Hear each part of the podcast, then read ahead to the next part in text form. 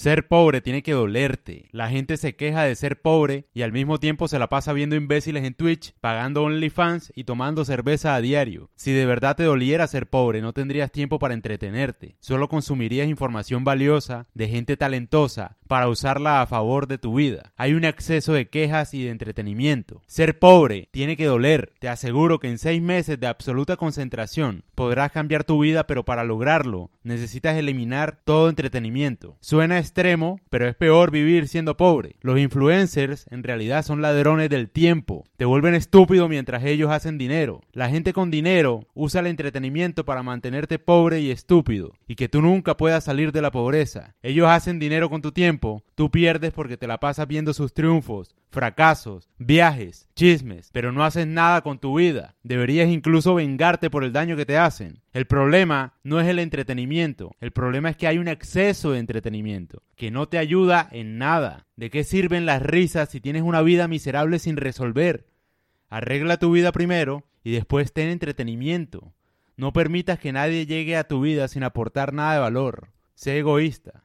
Me da rabia ver, por ejemplo, gente pobre que saca tiempo para ver Netflix. O sea, ¿dónde están las prioridades de esto?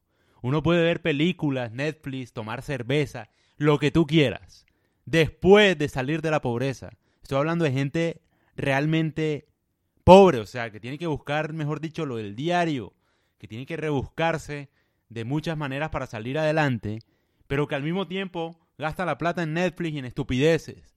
Eso me da rabia, porque es como si cayeran en la trampa. La gente hace plata con su tiempo. Los utilizan, los entretienen, los distraen de lo que realmente importa. Lo que realmente importa es salir de la pobreza. Más nada. Y uno tiene que hacer lo que tiene que hacer. Sacrificar muchas cosas para salir de ahí. Pero vale la pena, obviamente. Pero no puedes tú vivir miserablemente, tener un hogar de mierda y al mismo tiempo tomar cerveza, estar pendiente de partidos de fútbol, etcétera. O sea, uno tiene que enfocarse en realidad. Uno no puede pasarse por la vida distrayéndose de los problemas sin resolver y problemas graves como no tener dinero. No hay nada más importante que eso, yo creo. Entonces uno debe enfocarse en eso, la verdad, en resolver su vida. Y me da rabia ver gente que se hace famosa sin aportarle nada a la vida de nadie.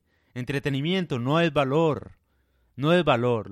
De hecho, le estás quitando tiempo a mucha gente.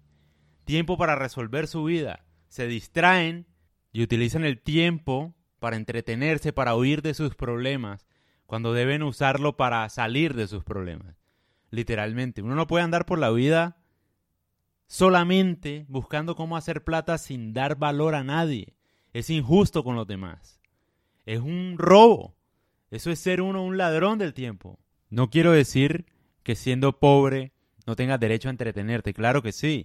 La vida al final no es tan seria, uno debe disfrutarla al final. Pero lo que estoy diciendo acá es que hay personas que se comprometen con un equipo de fútbol, con un influencer como si fuera su vida, y ellos viven miserablemente. A eso es a lo que voy, o sea, tu vida es lo más importante para ti, los que están cerca de ti.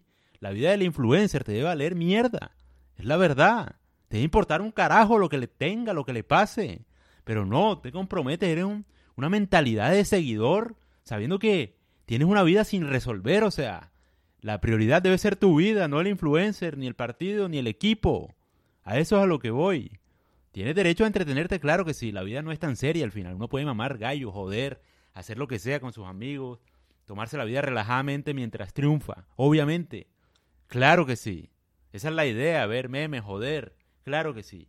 Pero otra cosa es ser fanático, ser enfermo de alguien que no te aporta nada en tu vida. O sea, eso ya es un abuso.